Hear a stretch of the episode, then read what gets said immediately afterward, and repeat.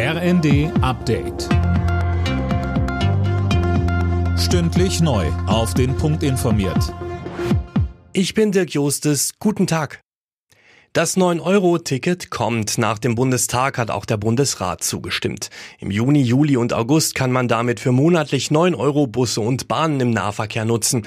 Die Menschen sollen damit Geld sparen und öfter mal das Auto stehen lassen. Schleswig-Holsteins Verkehrsminister Buchholz von der FDP findet das grundsätzlich gut, aber den Zeitpunkt nicht. Er spricht von einem Ferienticket und macht sich Sorgen, dass es zu Überlastungen auf den Verkehren nach Sylt kommt, dass es zu Überlastungen auf den Verkehren an die Ostsee kommt, dass es nicht die Entlastung der Pendlerinnen und Pendler gibt, sondern dass die Küsten überlaufen sein werden und ich gar keine Kapazitäten bestellen kann in dem Umfang, die es nötig machen würde, das zu, das zu handeln.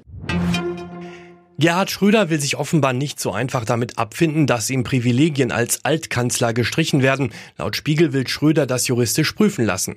Der Bundestag will nicht mehr für Schröders staatlich finanziertes Büro samt Team zahlen. In weiten Teilen Deutschlands muss man sich auch heute auf heftige Gewitter, Starkregen und Sturmböen einstellen. Nanjo Kuhlmann mit den Einzelheiten.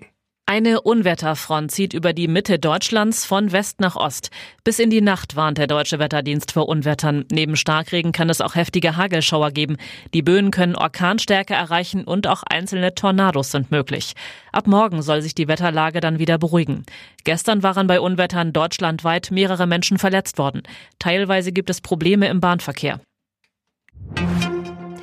Deutschland und fünf weitere europäische Staaten haben islamistische und rechtsextreme Musik aus dem Netz genommen. Extremisten nutzen solche Musik für Propagandazwecke.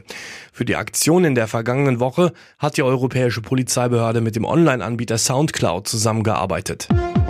Alle Nachrichten auf rnd.de